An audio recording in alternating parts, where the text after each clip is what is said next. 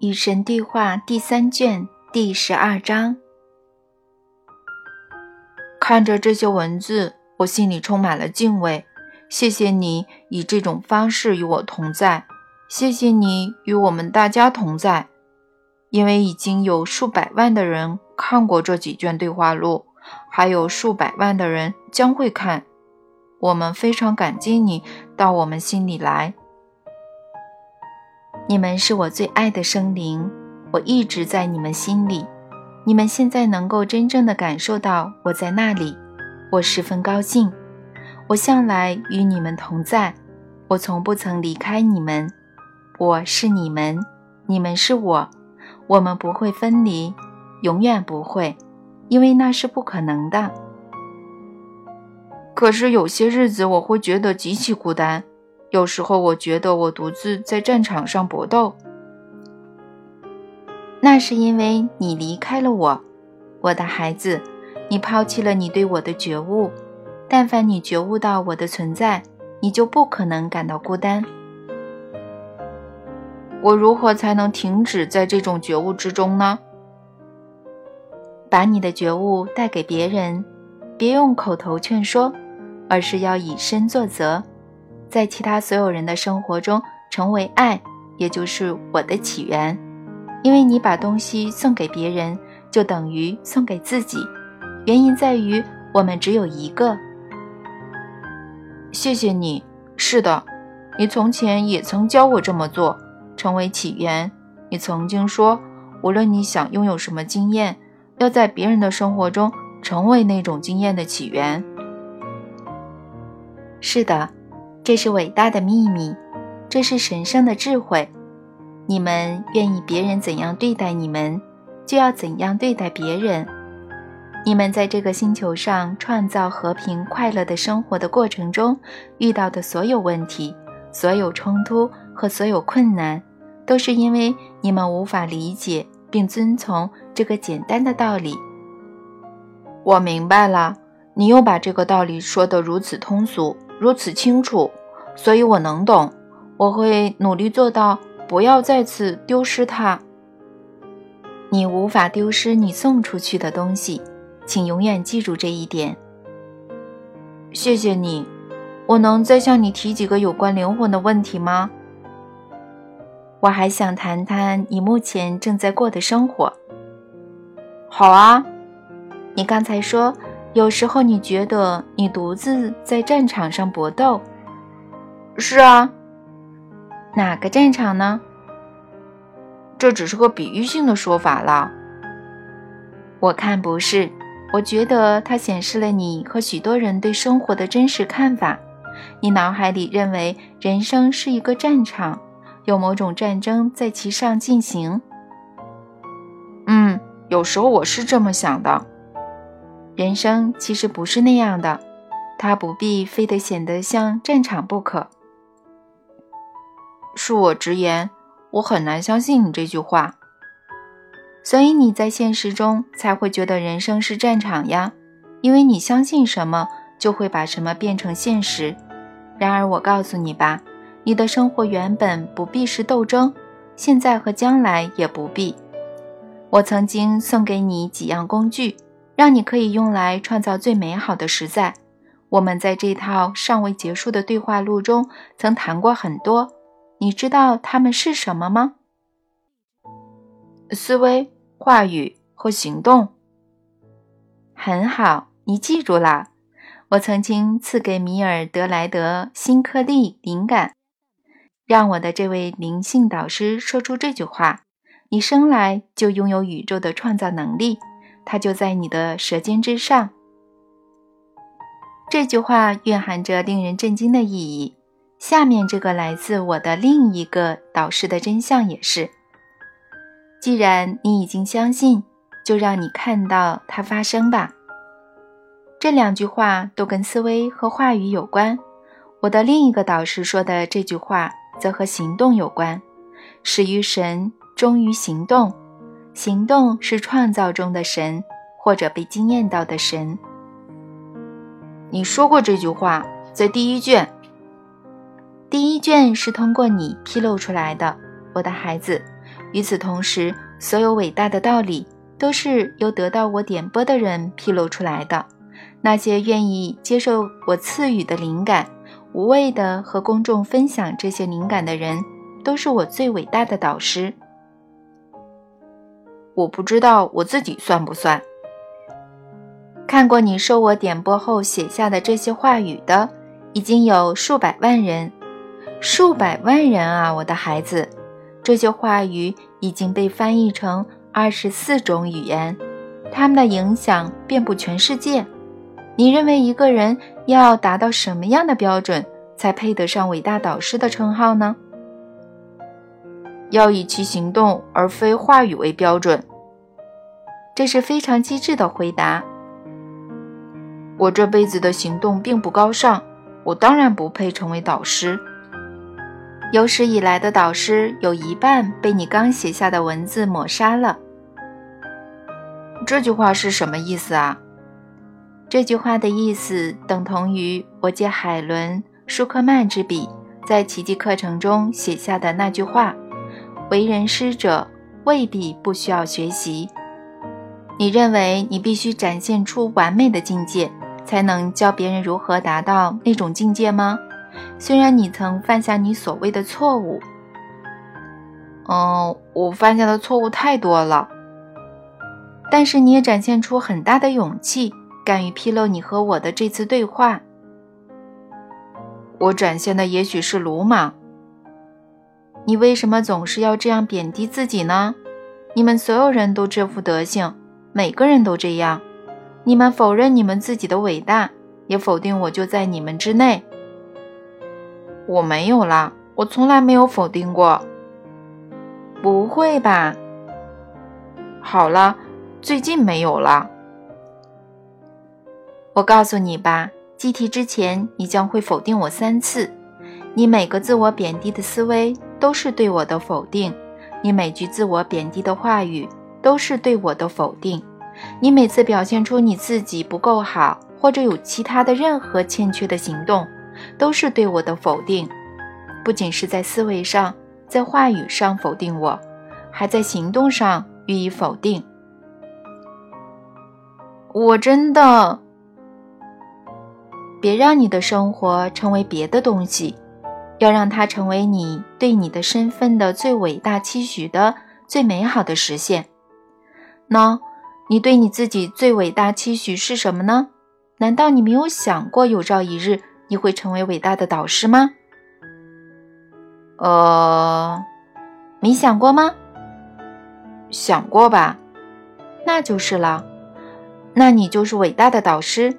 除非你再次否定，我不会再否定了。真的吗？真的。那你证明给我看啊！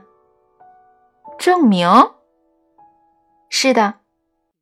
怎么证明啊？现在就说我是伟大的导师。这个，说啊，快说。我是，哎呀。你知道的，问题在于这些文字统统是要出版的。我清楚的知道，我如今在这本黄色便签纸上写下的文字，将会以图书的形式出现在某个地方。比如说，皮奥利亚的人将会读到这句话。何止皮奥利亚，北京的人也会读到啊！啊，好吧，中国人也会读到。这就是我的顾虑。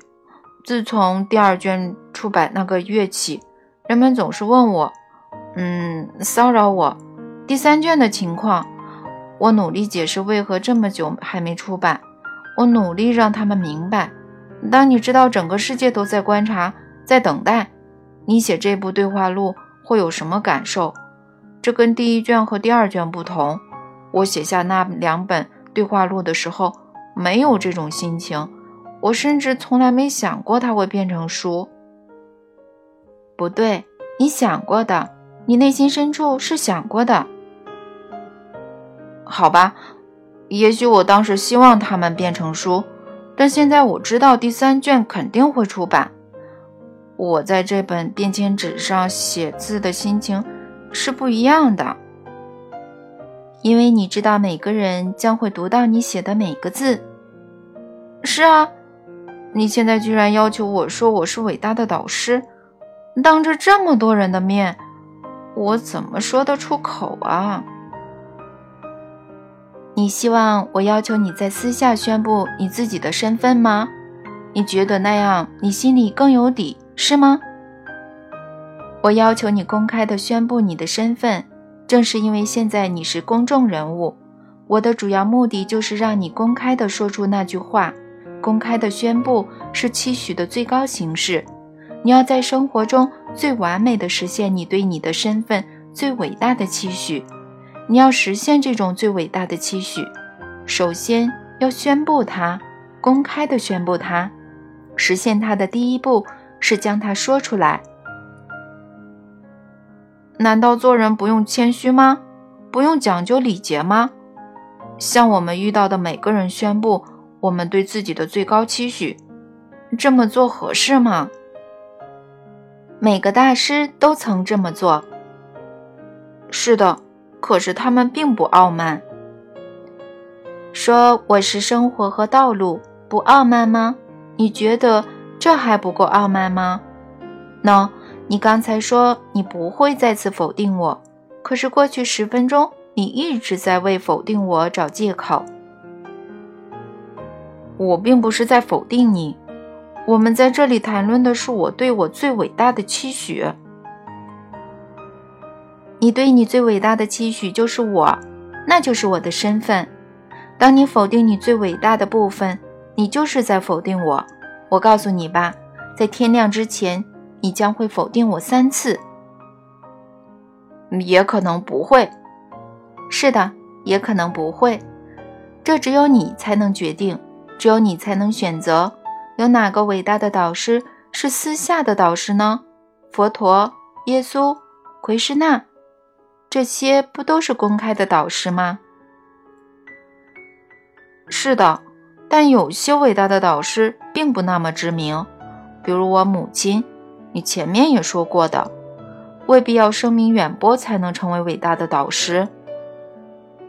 令堂是先驱，是信使，是铺路人，他以身作则，为你铺下了道路。然而你也是导师，令堂是多么优秀的导师。你是清楚的，可是他显得没有教你永远别否定你自己。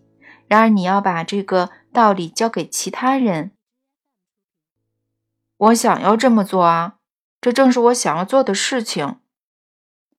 别想要，你不会得到你想要的东西。当你说你想要某样东西，你只是宣布你缺乏它，然后你将会一直处于那种缺乏的状态之中。好吧，好吧，我不想要，我选择。那好多了，那好太多了。喏，你选择什么呢？嗯，我选择教别人不要否定他们自己。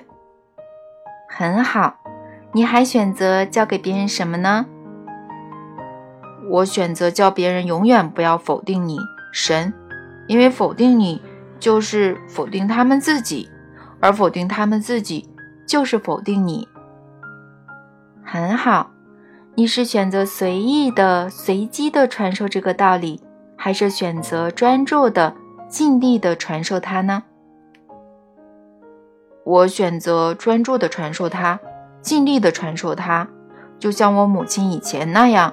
我母亲其实有叫我别否定我自己，她每天都教我这个道理。在我认识的人里面。他是最会鼓励人的，他让我要相信我自己，相信你。我应该成为这样的导师，我选择成为这样的导师，向别人传授我妈妈教给我的所有的伟大智慧。他毕生都在传道，不仅通过言传，还通过身教，所以他是个伟大的导师。你说的对，令堂是个伟大的导师。其实你早前说的那个道理也对，一个人确实未必要声名远播才能成为伟大的导师。我刚才是在考验你，我想看你会走向哪里。我走向的是我该去的地方吗？你走向了所有伟大导师去的地方，走向了你自己的智慧，你自己的真相。你必须永远走向这个地方，因为当你教导世人时，你必须从这个地方出发，必须回到这个地方。我知道，这我是知道的。那么，关于你的身份，你认为最深的真相是什么呢？我是，嗯，伟大的导师，传授永恒真相的伟大导师。这就对了，镇定地说，轻柔地说，这就对了。你内心深处知道这是真相，你只要衷心地说出来就好。你这不是在自吹自擂，也没有人会觉得你是在自吹自擂。你这不是在大言不惭。也没有人会觉得你是在大言不惭，你并不是在装腔作势，你是坦诚相告，这两者有很大的差别。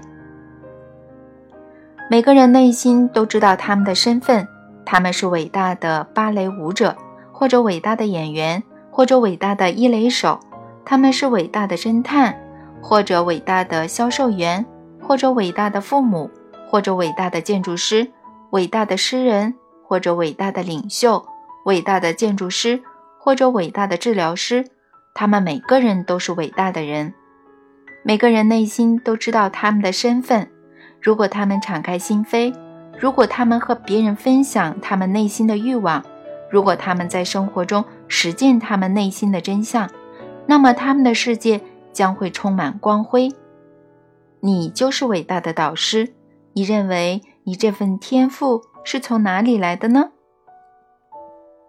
是你给的啊。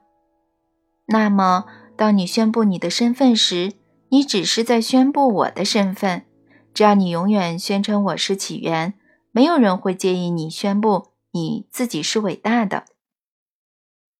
可是，你总是要求我宣称我自己是起源。你就是起源，是一切的起源。你这辈子最熟悉的伟大导师曾说过：“我就是生活和道路。”他也说过：“所有这些东西都是圣父赐给我的，没有圣父哪会有我？”他还说过：“我和圣父是一体。”你明白吗？我们唯有一个，正是如此。这让我又想起了人类的灵魂。嗯，我能再提几个有关灵魂的问题吗？说吧。好的，灵魂有多少个呢？一个。是的，最大的灵魂只有一个。但那化身万物的太极分解为多少个个体呢？喂，我喜欢“分解”这个词，我喜欢你这种说法。这种说法让人明白最初的能量。将其自身分解为许多个不同的部分，我喜欢它。我很高兴。那么你到底创造了多少个个体呢？灵魂有多少个呢？我无法以你能够理解的言语回答。试试看嘛。它是常数吗？或者是变数？亦或是无穷数？呃，自从首批之后，你有创造新的灵魂吗？是的，它是常数。是的，它是变数。是的，它是无穷数。是的，我有创造新的灵魂。不是，我没有。我听不懂。我知道，请你帮助我。你真的这么想知道吗？什么？神啊，请你帮助我。这句话好像是你们发誓的时候才会说的哦。你真聪明啊！好吧，我真的非常想明白这个道理。神啊，请你帮助我。我会的。你很坚决，所以我会帮助你。不过我要提醒你，从有限的视角来理解无限是很困难的。不过我们总归要试一试。真酷。是的，很酷。好啦，首先我们要注意的是，你的问题有个假设，那就是存在一个叫做时间的领域。实际上，这种领域是不存在的。宇宙间唯有一个时刻，那就是永恒的此刻。所有曾经发生、正在发生和将要发生的事情，都在此刻发生。没有事情在从前发生，因为从前是不存在的；没有事情是在以后发生，因为以后是不存在的。存在的永恒只有此刻。在此刻，我不停地变化着，因此我分解。我喜欢你这个词汇。自我的份数总是不同的。嗯，也总是相同的。由于唯有此刻，灵魂的数量永远是恒定的。但由于你用此时和彼时来理解此刻，它又永远是变化的。前面我们讨论转世、低级生命形式和灵魂如何归来时，有涉及这个问题。由于我永远是变化着的，灵魂的数量有无限多。然而，在任何特定的时间点，它显得是有限的。有些灵魂在达到终极觉悟的境界，重归于终极实在之后，会自愿忘记一切，重新开始。从这个意义上来说，他们算是新的灵魂。他们决定移动到宇宙之轮上的新地方。有些选择再次成为年轻的灵魂。然而，所有的灵魂都是首批出产的。因为所有从前、现在和将来被创造的灵魂，都是在唯一的此刻被创造的，所以灵魂的数量既是有限的，也是无限的；既是变化的，也是恒定的。这取决于你怎么看它。由于终极实在具有这种属性，我通常被称为不动的动者。我是那永远运动的。也是那从不运动的，我是那永远变化的，也是那从不变化的。好吧，我总算明白了。反正，在你看来，任何事情都不是绝对的，一切事情都有可能是绝对的，也可能不是。正是如此，准确无误。你真的明白了，太好了。嗯，其实我觉得我向来都明白这个道理的。是的，我不懂的时候除外。是这样的，也可能不是。正是如此。好了，我们别绕舌了，否则这本书就会像是一场闹剧。也可能不像，书中有些话题是你想认真对待的。也可能不想。是的，嗯，那么再次回到灵魂的主题，老兄，这是个很棒的书名，《灵魂的主题》。也许我们将会写这样一本书。你开玩笑啊？我们已经写啦。也可能还没写，这是真的。也可能不是。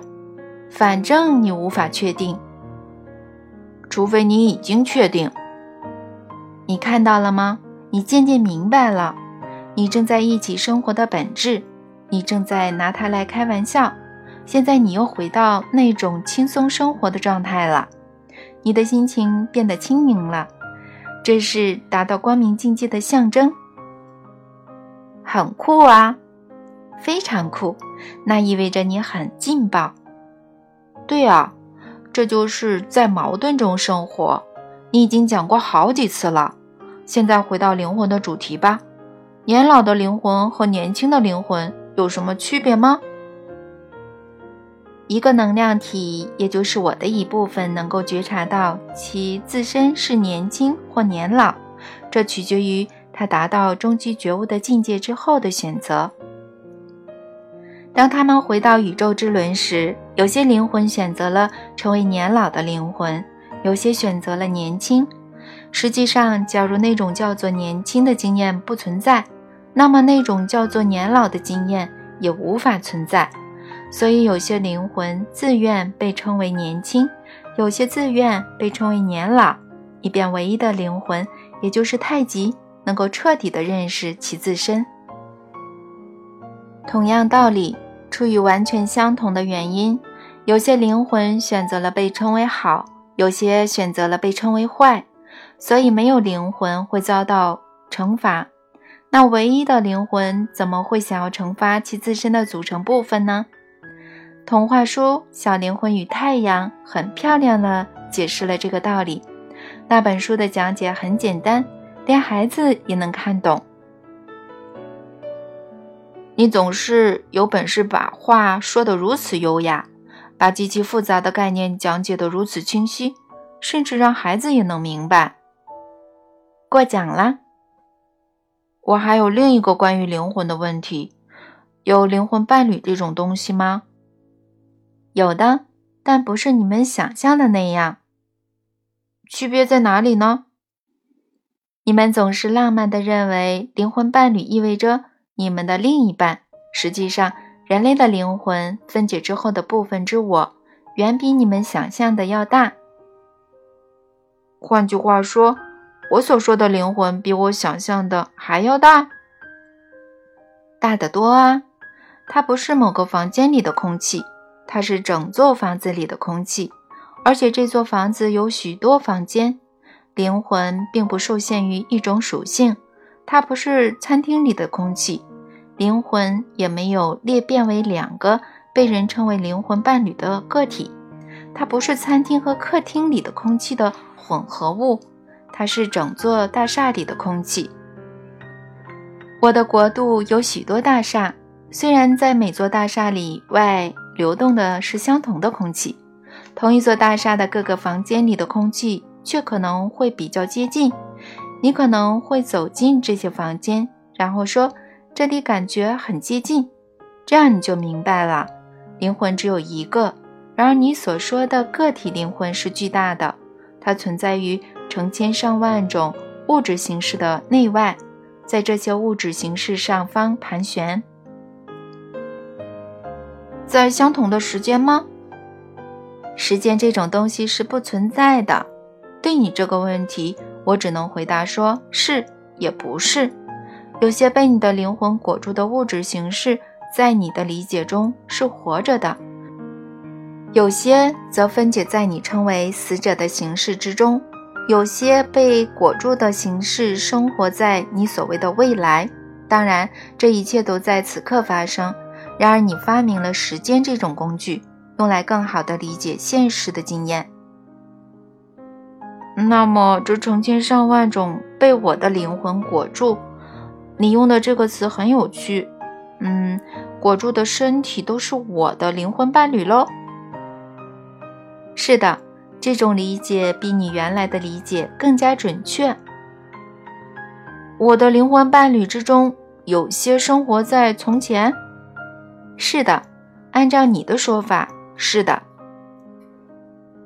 哇，等等，我刚刚想到一件事，我这些生活在从前的部分，是否就是我现在所说的前生呢？你的脑子转得很快，你总算明白了。是的，其中有些是你从前度过的别的人生，有些不是。你的灵魂的其他部分裹住的身体生活在你所谓的将来，还有别的部分则划入不同的身体，现在就生活在你们的星球上。当你遇到这些人，你可能会一见如故，有时候你甚至会说：“我们前生肯定是共同度过的。”这种说法没有错，你们确实共同度过了前生，你们在前生可能是同一个人。也可能是相同的时空连续体中的两个人，这太神奇了！这解释了我许多困惑。但我还有个疑问，什么疑问呢？